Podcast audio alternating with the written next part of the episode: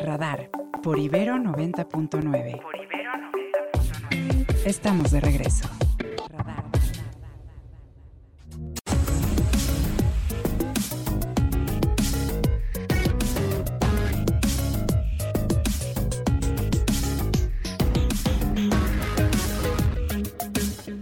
Son las 8 con 10 minutos. Gracias por seguir con nosotros. 8 con 9 todavía, 8 con 9. Eh, ya está aquí Ernesto que ha estado atento a lo que se ha informado desde la mañanera.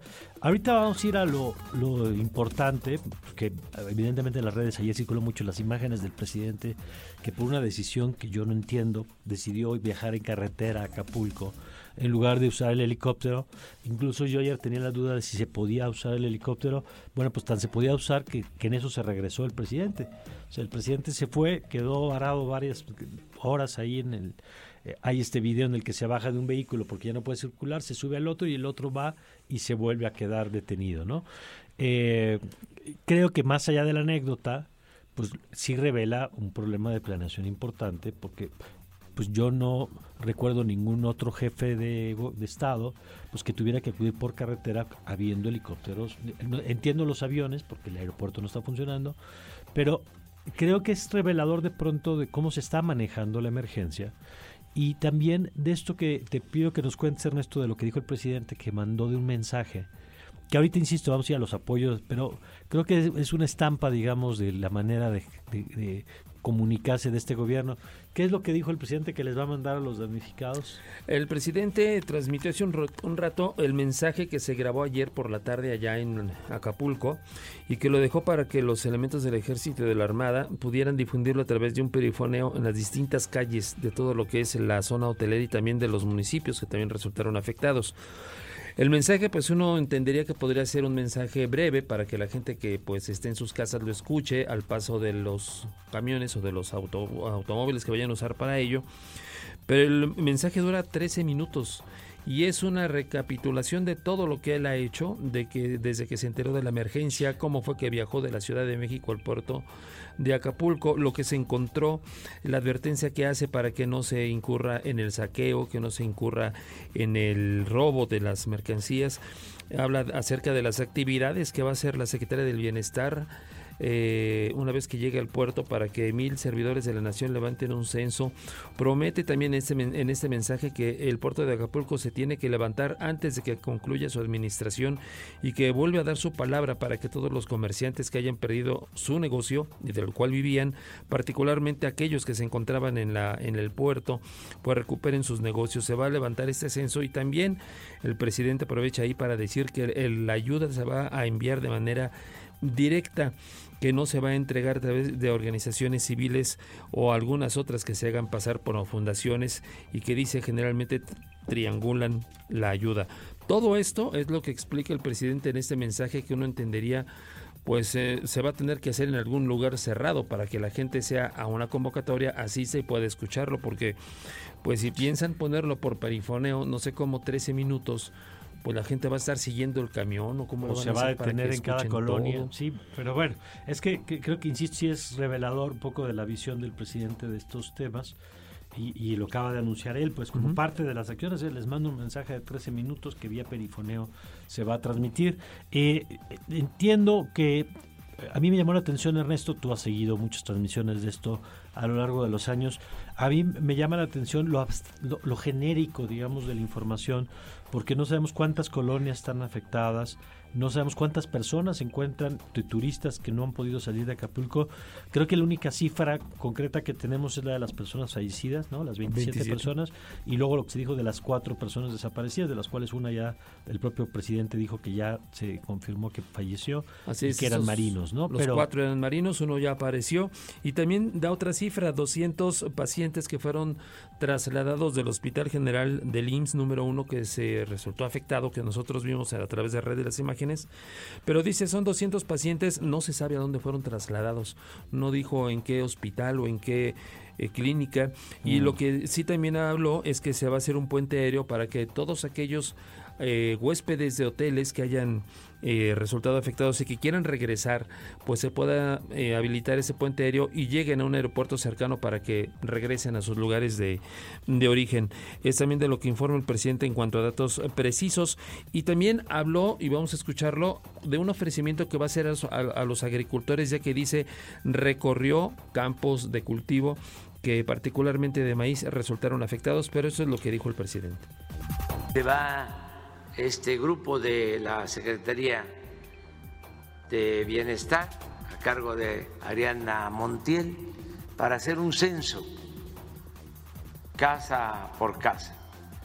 Va a ser eh, acompañado este grupo con elementos de las Fuerzas Armadas para ver las viviendas destruidas, afectadas, pequeños negocios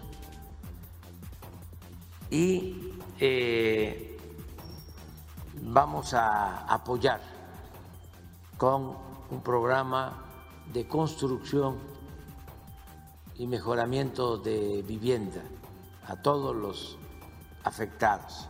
Esa es la información que queremos eh, transmitir. Lo mismo a los pequeños eh, comercios, quienes tienen eh, sus palapas en las que se buscan la vida y que fueron también arrasadas por el huracán. Eh, va a formar parte de este grupo eh, también Víctor Suárez, subsecretario de Agricultura, porque se afectaron cultivos, sobre todo eh, maíz, eh, milpas, que fueron afectadas. Fue tan fuerte la, eh, la lluvia y sobre todo el viento que se arrancaron árboles grandes. Y bueno, solamente también precisar otro dato que da el presidente en cuanto a una aclaración que hace y dice y cuestiona también a sus adversarios que dice que cuando apenas estaba empezando a conocer de la tragedia cuestionaron pues el hecho de que el gobierno haya desaparecido del Fonden. Él vuelve a aclarar que no desapareció como tal el recurso, lo que desapareció fue la figura porque dijo se volvió una caja chica de anteriores gobiernos que lo utilizaban para fines personales y para actos de corrupción.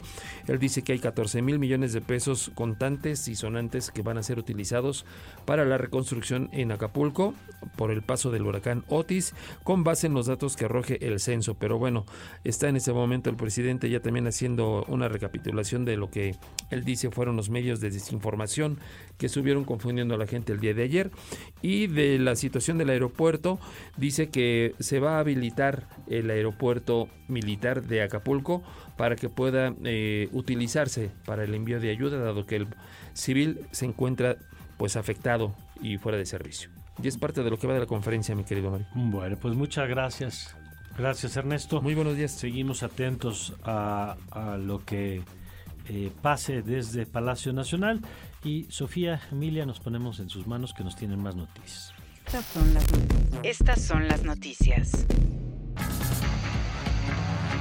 La central de abastos de Toluca acabó con la mitad de los locales comerciales.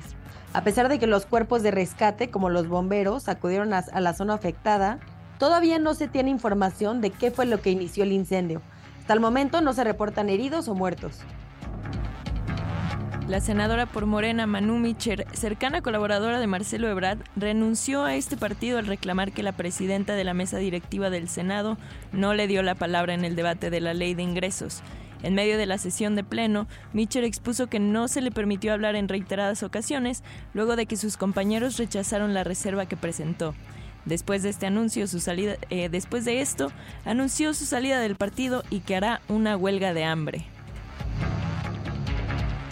Un hombre muerto y cuatro más lesionados fue, fueron el saldo que dejó un ataque armado en Nuevo León.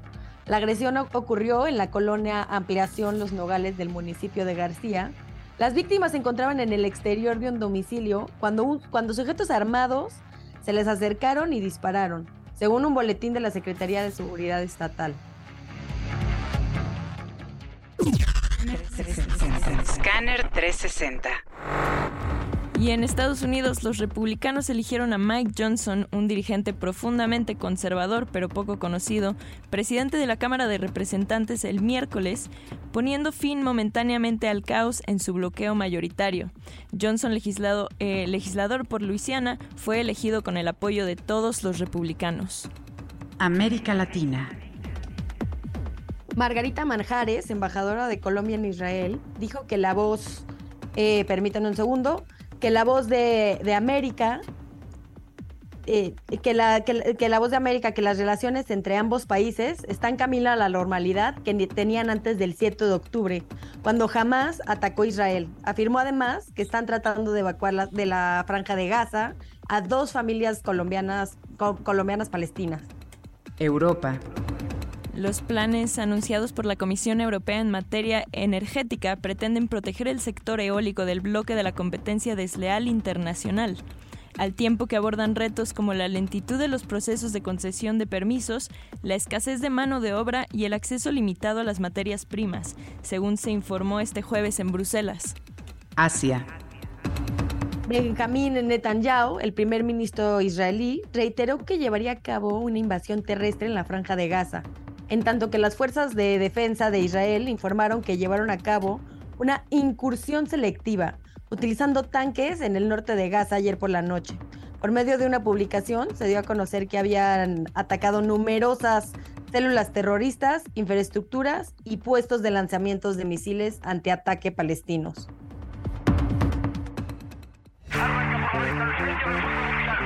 El mundo a través del deporte.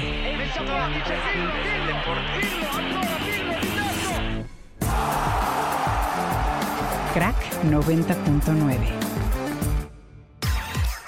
Ahora sí, vámonos con Omar García que nos platique todo lo que está sucediendo en el mundo de los deportes. Omar, ¿cómo estás? Hola Sofía, ¿cómo estás? Qué gusto eh, saludarte. Pues vámonos largos y tendidos en esta mañana de eh, radar. Pues ya tenemos duelo de picheo para el primer partido de la Serie Mundial. Ayer se confirmó por parte de los Diamondbacks de Arizona y los Rangers eh, de Texas. Por una parte, eh, los campeones del viejo circuito allá en Arizona enviarán a Zach eh, Gallen, mientras que Nathan Iovaldi será el encargado de tomar el montículo para este primer enfrentamiento. Gallen, de 28 años de edad, ya tiene cuatro salidas en esta postemporada con el conjunto de los Diamondbacks. Dos victorias, dos derrotas con una efectividad de 5 de 5.24 en 22.1 en eh, 22 entradas, un tercio de entradas eh, pichadas, mientras que Iovaldi, este pitcher de los Rangers de Texas, solo ha conseguido victorias 4 en esta postemporada con una efectividad de 2.42 en 26 innings. Esto rumbo al primer partido del clásico de otoño. Los Bills de Buffalo hoy por otro lado abrirán la semana 8 del NFL recibiendo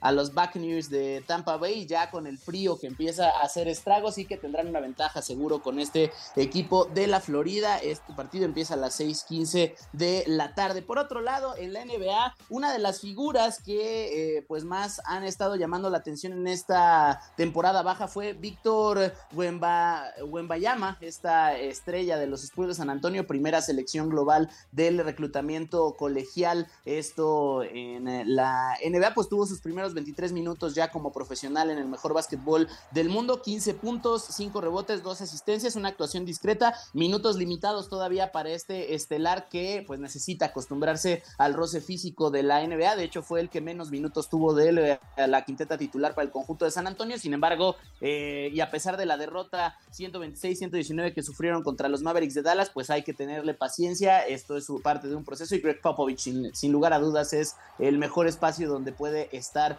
eh, Wembayama, por otro lado, Luka Doncic, uno de los estelares de esta liga, se firmó un triple doble con 33 puntos, 13 rebotes y 10 asistencias en esta victoria en el arranque de la NBA que ya está eh, en marcha. Hoy terminamos, hoy terminamos de ver los primeros partidos de eh, la mayoría de las quintetas. Los Bucks de Milwaukee se enfrentarán a los Sixers de Filadelfia, los Lakers que ya vieron acción en la cancha ante Denver harán lo propio ante los Suns eh, de Phoenix. Por otro lado, también fútbol mexicano el día de ayer, Juárez derrotó 3 por 2 Atlético San Luis. Monterrey 3 por 1 venció a Tijuana y eh, la tabla se empieza a mover. Esta victoria catapultó a Monterrey que todavía tiene un partido pendiente a la tercera posición de la tabla general y podrían ahí desbancar a los Tigres rumbo al cierre de la temporada regular en este Apertura 2023 de la Liga MX masculina. Y para terminar, actuación de México en los Juegos Panamericanos, una muy buena jornada para los clavados, dos oros y un bronce. También el remo que ya hablábamos el día de ayer con Kenia Lechuga, un oro y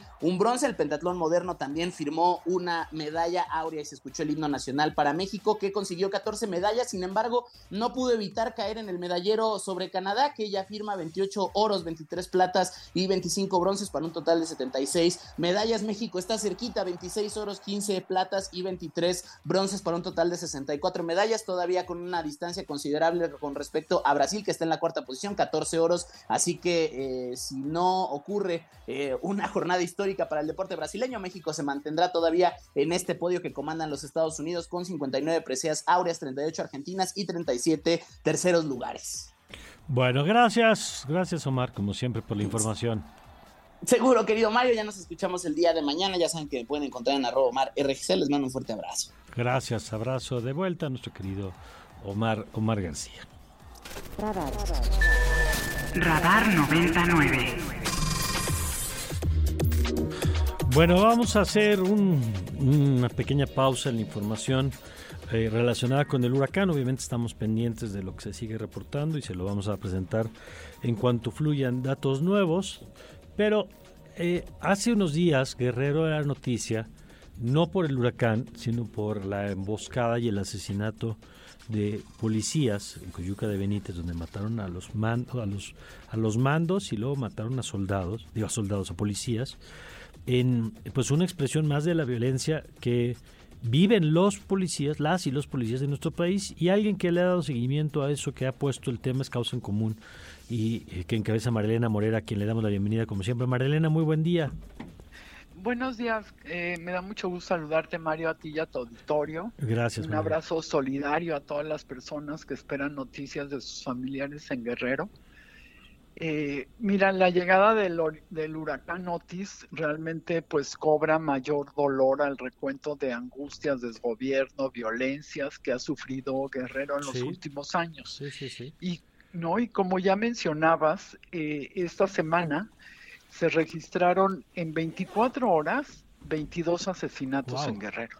En 24 horas 22 asesinatos. 22 asesinatos. En esas mismas 24 horas el total de asesinatos en el país fue de 81. Hmm.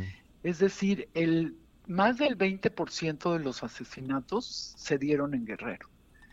¿no? Y esto corresponde, como ya decías, a, a 11 policías que fueron masacrados junto con sus mandos el secretario de Seguridad Pública y el director de la policía. Que por cierto, eh, este secretario y el director llevaban muy pocos meses en el cargo porque a sus antecesores, al secretario de Seguridad renunció porque sufrió un ataque del crimen organizado y, eh, y al otro lo ejecutaron, igual que ejecutaron a estas 13 personas. ¿no? Estas atrocidades gravísimas pues se suman a las 366 atrocidades cometidas solo este año en Guerrero. ¿Qué explica este clima de descomposición que eh, nos estás contando? Que siempre es importante, creo, ir del caso específico, como el caso del asesinato de estos de estos eh, de estos policías, a eh, pues a la película más amplia, que es la que nos estás describiendo. ¿Qué explica esta descomposición, particularmente en el estado de Guerrero? Mira, la explican dos cosas. Eh, la indolencia de la gobernadora, la falta de una respuesta del gobierno federal y el que en Guerrero se están disputando el terreno varios grupos del crimen organizado. Mm. Algunos que ya estaban como los ardillos, los rojos, la familia michoacana y los que han entrado en los últimos meses como el cártel eh, de Sonora, el de Jalisco Nueva Generación, ¿no? Entonces hay una lucha de cárteles eh, por quedarse con, el, con diferentes territorios en Guerrero. Y además, fíjate que en los últimos años, en el último año nos hemos dado cuenta, desgraciadamente, que hay grupos que parece que se han especializado, entre comillas, en matar a funcionarios. y a policías, porque solo en Guerrero del, de diciembre del 2020 a la fecha han matado a 44 funcionarios públicos, además de los 150 policías que llevamos del recuento desde que entró el presidente López Obrador. Mm. Entonces, eh, creo que eh, es este fenómeno de que han entrado grupos del crimen organizado nuevos y hay una total falta de respuesta del Estado mexicano. Eh, ya desde antes de que entrara este gobierno, Guerrero se encontraba en los peores índices de respuesta de su fiscalía. Entonces creo que todo esto pues es lo que explica lo que están viviendo los guerrerenses desgraciadamente en temas de en temas de violencia. De acuerdo. Emilia, tú tienes una pregunta para uh, Marilena. Sí, Marilena, buenos días. Yo, yo tengo una pregunta. ¿Qué debería de seguir después de, ese crimen, de las investigaciones, en torno a investigaciones? Pues ¿Hay, mira, ¿hay eh, información? Este, no hay nada de información. El, fiscal de Guerrero dijo que ya estaban investigando, como siempre dicen. Sin embargo, pues todos los crímenes se quedan en que ya están investigando. Entonces, eh, realmente no hay una respuesta. Creo que los ciudadanos somos los que nos debemos de volcar en exigencia a los políticos y en apoyo a los, a los policías escuchaba que hubo una declaración de un familiar de estos, de estos policías asesinados, eh, donde la señora decía que al menos quería que, que, el gobierno apoyara a las viudas, porque estos policías no tenían seguro, no mm. tenían prestaciones, ganaban alrededor de seis mil pesos mensuales. ¿no? Estas son las condiciones en las que tenemos a las policías del país. Claro que todos los días salen a rifarse su vida por defender la nuestra y sin embargo son invisibles a los ojos de los ciudadanos y las familias quedan completamente desprotegidas. Es una tragedia lo que estamos viviendo en México y en especial en muchos municipios donde los recursos que tienen son escasísimos y los policías pues están a merced de los grupos criminales, de unos o de otros ¿no? Este, es una tragedia. De acuerdo. E, Emilia. Sí, porque aparte me parece que, que, cada vez son más violentos, ¿no? ¿Consideras que los nuevos grupos delictivos son más violentos que antes o, o es el mismo nivel de violencia? No, no, los grupos delictivos han subido el nivel de violencia. Eh, nosotros llevamos un recuento de las atrocidades que se cometen en el país, sea tortura, descuartizamiento, eh, muerte de mujeres con exceso de violencia, etcétera. Y lo que vemos es que este año aumentó, si tomamos de enero a septiembre de este año comparado con enero a septiembre del año pasado, eh, subió un 12%. Y si lo comparamos con el año anterior, un 20%. Esto quiere decir que hoy están matando con mucho más saña, con mucho más violencia, porque el hecho ya no solamente es matar a alguien, sino demostrar su fuerza y demostrar con acciones de horror lo que están haciendo, subir videos. Entonces creo que también todo esto ha llevado a una gran descomposición social donde pues la gente ya ni siquiera voltea a ver lo que está sucediendo porque prefiere no verlo, ya sea porque le da miedo que al día siguiente le pase o porque prefiere no verlo simplemente por no asustarse de lo que está sucediendo y con esto pues mm. todos nos estamos deshumanizando. Marilena, gracias eh, como siempre por la oportunidad de platicar.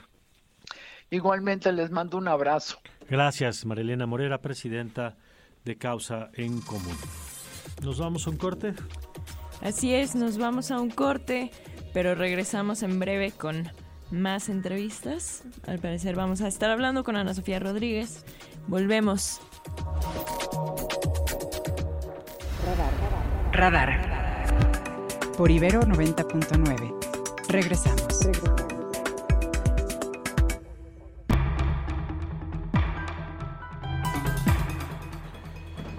Son las 8.35. Mire, hace unos momentos el presidente López Obrador le, decía yo que vamos a estar yendo y viniendo del tema de Acapulco por razones obvias. Eh, hace unos momentos el presidente se refirió al tema del Fonden y escuche usted lo que dijo. vamos a suponer de que desapareció el Fonden. ¿Por qué empezar a hablar de eso? Si todavía eh, eh, ni siquiera eh, han iniciado las acciones. Estamos levantando los árboles, estamos buscando desaparecidos y ya este, con esta actitud politiquera de decir, pero no hay Fonden. Ya lo hemos dicho muchísimas veces. El Fonden era como una caja chica o muy grande, no tan chica, de los políticos corruptos. Que por cierto, el que era director del Fonden en tiempos de Enrique Peña Nieto ahora es Morena este, hoy lo publica Mexicanos contra la Corrupción, quien fue en, su momento director, que es José María Tapia Franco, hoy aspira a la candidatura de Morena para el gobierno municipal de Querétaro. Así que bueno, pues es, son los cambios, digamos, que van. Pero sobre esto platicamos hace rato eh, con, eh, con Adriana Ortiales y nos decía, bueno, a ver, esto que es el presidente de los fondos, ¿Qué hay? ¿Cuánto hay? Vamos a escuchar lo que nos dijo hace unos minutos aquí en Radar 99. Así es, no se podía eliminar en su totalidad porque en 2020 se renueva el bono catastrófico y el seguro. El bono se renueva por cuatro años más, o sea que este estaba vigente hasta marzo de 2024. Y si en caso de que surgiera como hoy un terremoto o un huracán en el Pacífico o en el Atlántico, eh, se, iba a, activar este seguro y teníamos que tener una cajita donde recibir este recurso. Por eso es que hoy, si ustedes ven la disponibilidad que hay en el fideicomiso, pues te va a parecer que eh, va en un 45% de su extinción. Es decir, todavía hay un remanente necesario para que en caso como ahora, que se active un seguro, podamos recibir este recurso.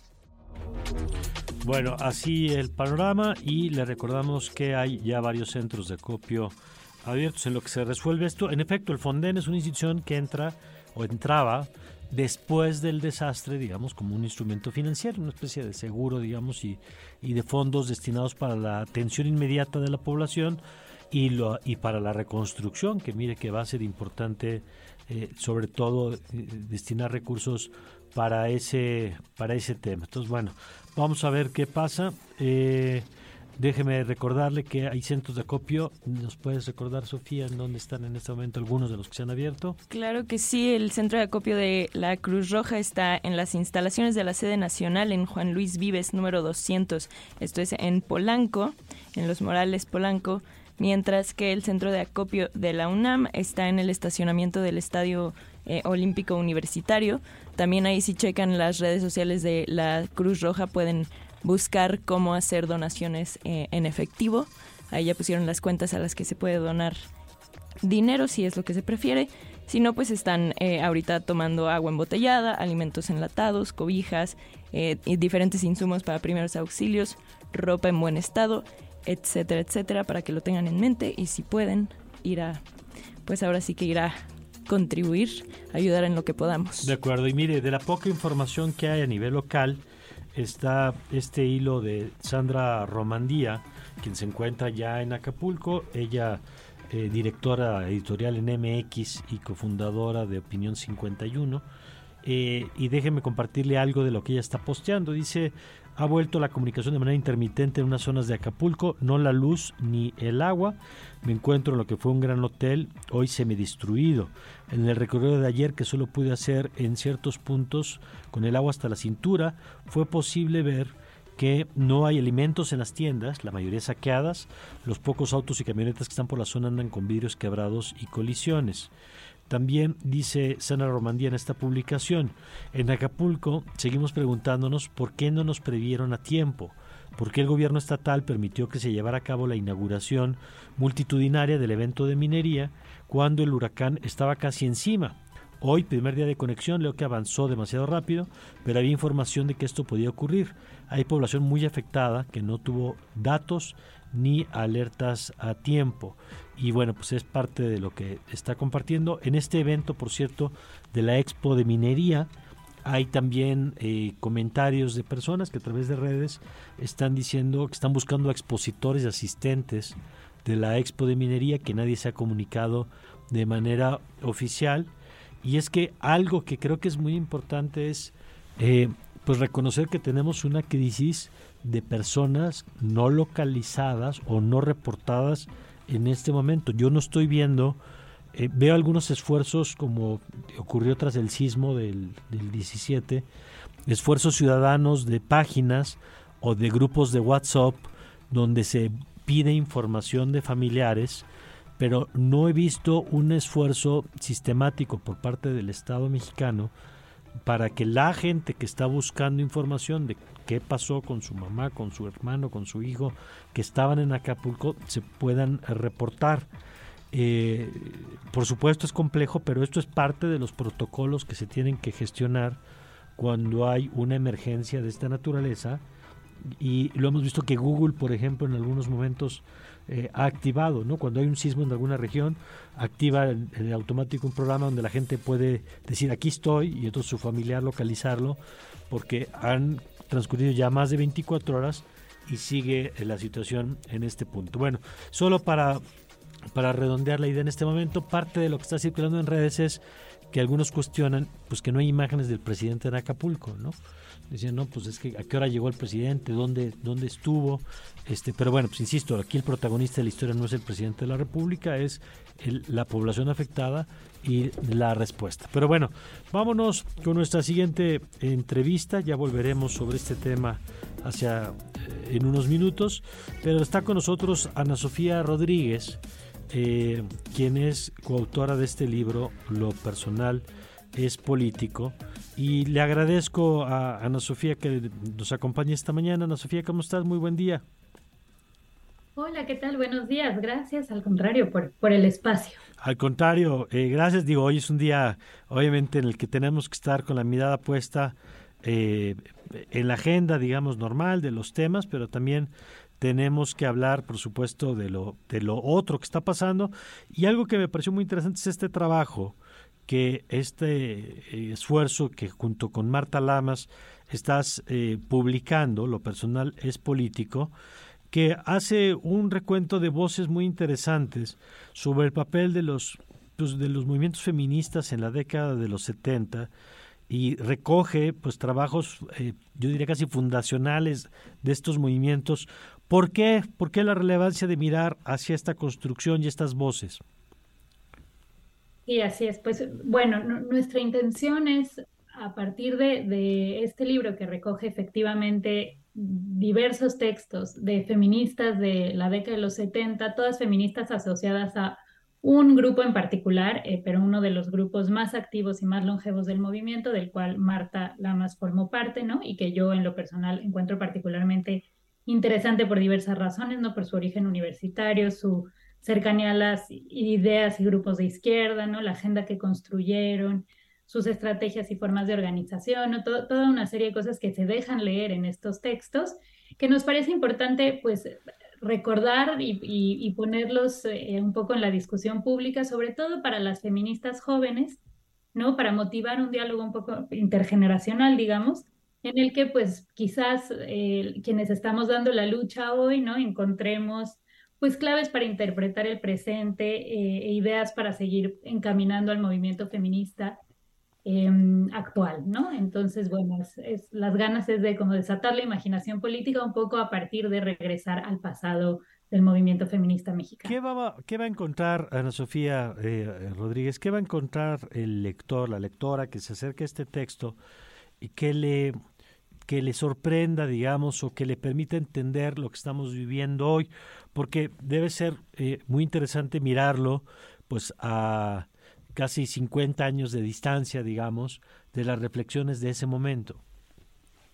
Así es, sí, yo creo que las lectoras, los lectores encontrarán cosas eh, muy interesantes, muy sorprendentes en el sentido de, bueno, muchas de las discusiones que estamos dando hoy ya se estaban dando en los 70 y en términos muy parecidos a los que, a los que estamos... Eh, de lo que estamos dando hoy, digamos, por ejemplo, el, Sistema Nacional de Cuidados, ¿no? Que es una mm. discusión coyuntural. Bueno, desde los 70, estas mujeres estaban pensando en formas para colectivizar el, trabajo de cuidados, ¿no? Eh, para socializar el trabajo de, de, crianza de los hijos, ¿no? Para distribuir mejor el trabajo del hogar. Entonces, se, hay, hay discusiones, digamos, que se llevan dando mucho tiempo y que hemos olvidado, este, para retomarlas y otras que de plano hemos olvidado y que creo que será muy interesante que las lectoras, los lectores las redescubran hoy, ¿no? Por ejemplo, toda la, toda la discusión sobre cómo em, pues las estructuras económicas sostienen y alimentan las opresiones eh, de las que somos víctimas las mujeres, ¿no? Y cómo incrementan las desigualdades entre mujeres y hombres.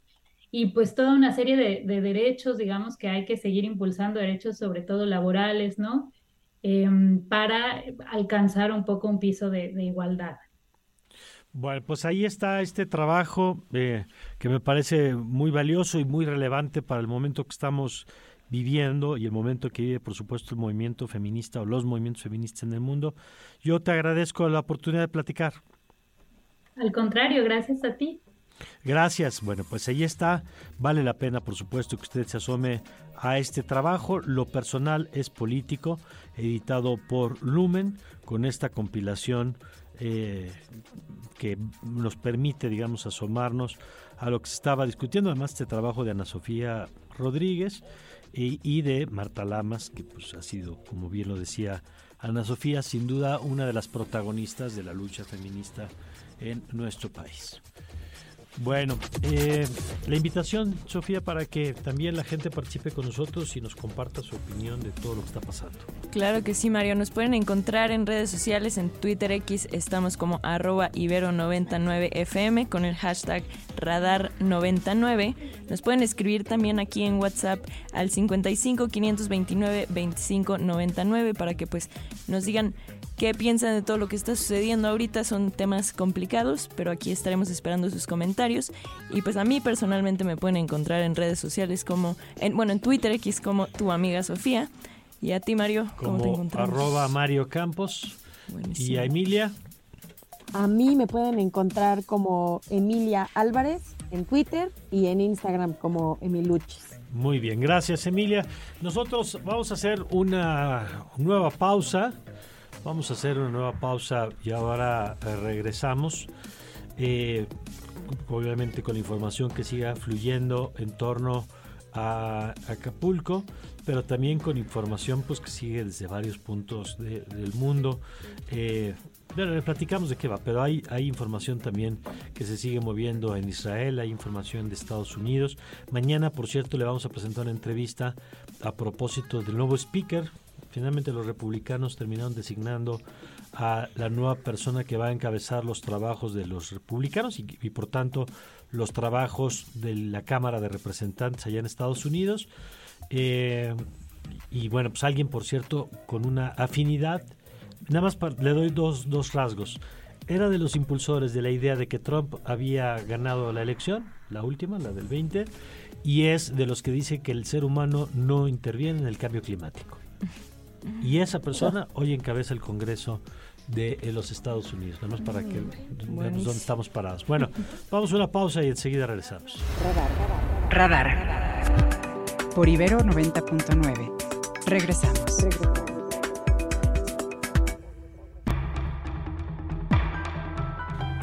Bueno, volvemos a Guerrero con Roberto Arroyo, director de Protección Civil del Estado. Eh, Roberto, gracias por tomarnos esta llamada. Sabemos que está justo en este momento atendiendo el asunto, pero ¿cuál es la información que se tiene, sobre todo en la afectación de las zonas habitacionales? Creo que hemos escuchado más de la afectación en la zona turística, pero ¿qué ha pasado en la zona habitacional? Sí, con todo gusto. Muchísimas gracias. Muy buenos días a todos y a todos.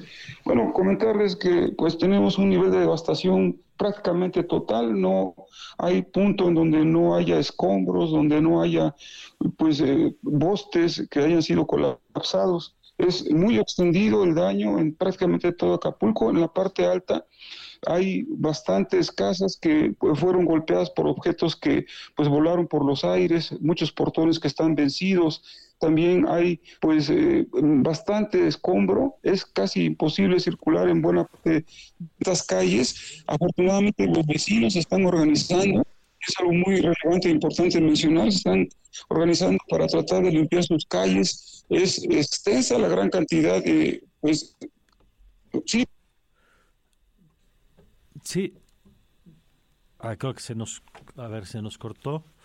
Ah, vamos a tratar de restablecer la llamada con Roberto Arroyo, que se encuentra obviamente en, Acapulco con las dificultades que eso tiene, pero dice no hay zona donde no haya afectación, donde no haya escombros, y eso es lo primero que nos dice el director de protección civil allá en el estado de Guerrero. Vamos a ver si logramos restablecer la comunicación con él, eh, porque pues, ya habíamos escuchado, digamos, que que esa es una de las dificultades que las que hemos estado reportando a lo largo de la mañana, ¿no? Los problemas de telecomunicaciones. Nos estaba contando que los propios vecinos están organizando también en la respuesta y bueno, pues vamos a tenerlo en el momento. Em, dice Javier Alatorre que entre las 27 personas que perdieron la vida se encuentran un marino y a ver, un soldado y un marino eh, y que hay, bueno, lo que ya sabíamos de tres personas desaparecidas, pero el dato, digamos, que agrega eh, Javier a la torre es esa información. Y bueno, pues estamos tratando de restablecer la llamada. Eh, también sobre esto se han pronunciado, por cierto, el embajador Ken Salazar, quien tuiteó nuestra solidaridad con el pueblo de Guerrero y de México ante los estragos causados por el huracán Otis. Continuaremos informando a los ciudadanos a través de nuestro sitio web redes sociales y el sitio de travel.state.gov y es que pues obviamente habrá seguramente habitantes de Estados Unidos o estadounidenses pues que se encontraban en el puerto y que han quedado en este momento. Bueno, eh, eh, le han pedido al presidente también más información, más datos a lo largo de la mañanera para que no dejara el tema de Acapulco, que el presidente ya estaba abordando otro tema. Eh, y el presidente pues se ha enfocado también en cuestionar el papel de los medios de comunicación en este caso. Bueno, ahí está. Vamos contigo, Ernesto, que nos tienes más información. Así es, mi querido Mayo. Bueno, para comentarte que el presidente también refirió hace un momento que ya recibió de parte del gobierno de los Estados Unidos una llamada del presidente Joe Biden, quien ofreció su ayuda, particularmente económica. El presidente López Obrador aceptó, dijo que en los próximos días darán a conocer a través de la Cancillería cuál es esta ayuda que va a recibir México para la reconstrucción de Acapulco y también el ofrecimiento que hizo Cuba para que médicos cubanos que ya se encuentran en Acapulco, dice el presidente que ya están ahí, ¿cómo llegaron? Quién sabe, pero dice que están ya médicos cubanos que van a estar atendiendo a la población, particularmente los que han sido trasladados a otros hospitales. Vuelven a hablar de ese traslado, pero no se dice exactamente a qué hospital van. También el presidente habló acerca de la apertura de la carretera. Dice que recibe un comunicado del titular de Comunicaciones y Transportes, Jorge Nuño, quien dice que ya se aperturaron los dos carriles de la autopista que viene de México a Acapulco y también la que va de Acapulco a México y que por la tarde serán ya habilitados los cuatro carriles. Eh, finalmente el presidente, bueno, ya atendió una pregunta que le hizo un reportero acerca de otro tema, el caso Ayotzinapa, en donde no descarta que pueda pedir la intervención de la Fiscalía General de la República para que se investigue la gestión de Omar Trejo, el que era fiscal del caso Ayotzinapa. Dice que se está investigando todo porque dice se confió del trabajo que estaban haciendo este equipo sobre lo que sucedió con los 43 normalistas, pero pues al final se dio cuenta que no estaban haciendo nada y que al contrario quedaron libres 50 personas acusadas de tortura. Y eso es lo que va de la mañanera todavía. Bueno, te eh, puedo agregar también a la información que nos estás compartiendo, Ernesto, que eh, dicen, hace rato platicamos de la convención minera que, está, que se realizó allá en Acapulco, hay un comunicado de... Eh, de la Asociación de Ingenieros de Minas, Metalurgistas y Geólogos de México. Dice, les informamos que tuvimos comunicación limitada con uno de los directivos y nos reportan que los convencionistas que asistieron a la Convención Internacional de Minería se encuentran sanos y salvos, resguardados en sitios seguros y bueno, pues es de la información que preguntaban hace rato, pues es lo que hay disponible hasta este momento. Eh, no ha estado, te pregunto Ernesto, eh, que la persona que encabeza la Dirección General de Protección Civil. La Coordinación Nacional de Protección Civil, Laura Velázquez, quien ayer estaba todavía aquí en la Ciudad de México, no ha aparecido, no se dice qué está haciendo. Entendemos que es un área que depende de la Secretaria de Seguridad, Rosicela Rodríguez, y que este informe que leyó la funcionaria al inicio de la conferencia mañanera, pues incluía ya el parte de Protección Civil, pero hasta donde sabemos, Laura Velázquez se encuentra en Guerrero, en Acapulco Guerrero, levantando esta información con la Coordinación de Protección Civil del Gobierno del Estado de Guerrero, pero hasta el momento ella, como cabeza del área, pues no ha dado ninguna información al respecto. Bueno, pues sí, porque llama la atención, digo, no porque tenga que estar ella dando entrevistas, pues, pero, pero sí es una de las protagonistas en la respuesta del gobierno, digamos, quien encabeza las labores de protección civil. Bueno, nosotros, evidentemente, ya no pudimos establecer la comunicación con el director de protección civil de Guerrero, a ver si mañana podemos conversar con él. Entendemos que ahorita está muy complicada la, la comunicación. Eh, nosotros le estaremos informando eh, si hubiera algo urgente, por supuesto, a lo largo del día y si no, mañana acá a partir de las 7 de la mañana con todo este equipo. Ernesto, muchas gracias. Muy buenos días. Gracias, Diego. Gracias, gracias, Sofi. Gracias a todo el equipo que estuvo por acá esta mañana. Eh, se queda usted en buenas manos con el vórtice. Gracias, Isra. Gracias, Gio. Y nosotros mañana le esperamos con toda la información. Gracias, Emilia. Gracias, bonito día. Buen día, Emilia. Y, pues apoyar, ahora sí, ¿eh? recuerden los centros de acopio y pues sí, todos a, dar nuestro granito de arena. Así es, hacer lo que esté en nuestras manos. Importante, Emilia. Bueno, eh, ah, lo tenemos al director de Protección Civil. Ah, mire, vamos a, vamos a alargarnos entonces un poquito. Eh, ya lo tenemos ahí en la línea y tenemos a Roberto Arroyo. A ver, sí, Roberto, ¿ahí nos escucha? Sí. Perfecto. Nos estaba comentando la situación en las colonias y decía sobre la respuesta ciudadana y la forma en la que se está organizando. Hay, eh, no sé si tenga ya un corte preliminar de cuántas colonias están siendo afectadas en este momento.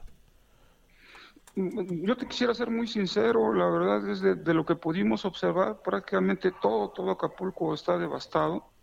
Eh, no hay punto donde yo haya notado que no haya daños todo, todo, prácticamente hay lodo, hay escombros, hay material que voló, te repito, muchas estructuras ligeras, la mayoría de ellas no quedó nada de ellas, eh, más que esparcida pues por todos lados. Los anuncios espectaculares no noté prácticamente ninguno que no haya sido colapsado. Eh, es eh, tremendo, la verdad es una cantidad importantísima de infraestructura que se ha perdido. Todos los anuncios, todas las cancelerías, los anuncios que utiliza, por ejemplo, Pemex para las gasolineras fueron colapsadas, las techumbres también, la mayoría de ellas están colapsadas. Eh, la verdad es que fue impresionante y, en cuanto a colonias, pues yo considero que prácticamente todas tienen daño.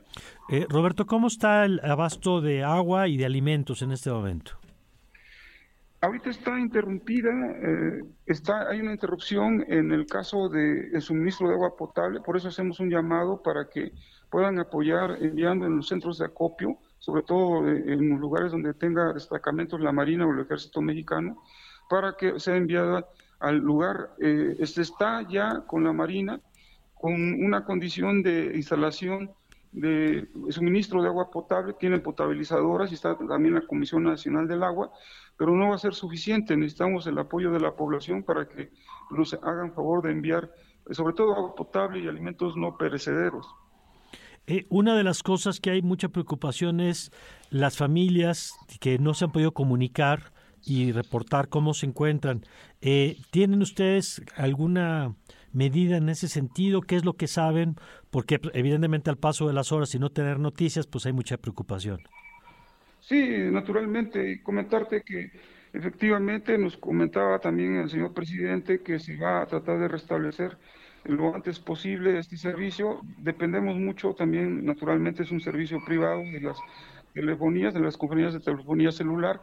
Eh, eh, se tiene previsto que muy probablemente se tenga ahí un avance alrededor de todavía unas 48 horas más, porque sí está devastado, te repito, todos los postes están colapsados, eh, una gran mayoría de ellos, la verdad. ¿Cómo están los servicios de salud, Roberto? Afortunadamente visitamos, eh, por ejemplo, el hospital del Seguro Social y también el del ISTE están operando con sus plantas eh, de emergencia que son alimentadas por combustible que ya les está suministrando Pemex. Bueno, por último, la cifra eh, que tiene usted hasta este momento sigue siendo la misma cifra de personas fallecidas. Ajá, 27 y de manera muy desafortunada y también cuatro personas desaparecidas. Las personas desaparecidas, eh, que entiendo por lo que dijo el presidente, son eh, integrantes de la Marina, ¿en qué circunstancias se encontraban? Eh, disculpa, se cortó un poco, ¿me puedes repetir? Que, sí, ¿En qué circunstancias se encontraban los marinos que fueron reportados como desaparecidos?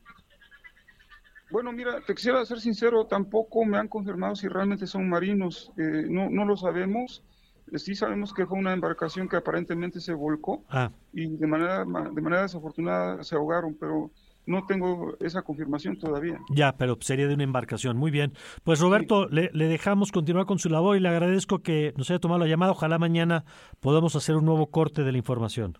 Muchísimas gracias. Gracias.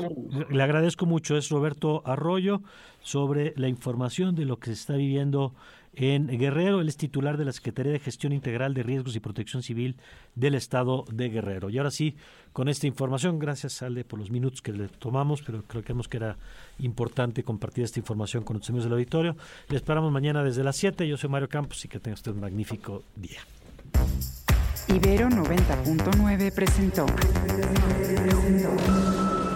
los acontecimientos del día y las voces más actualizadas todos captados por radar 90.9.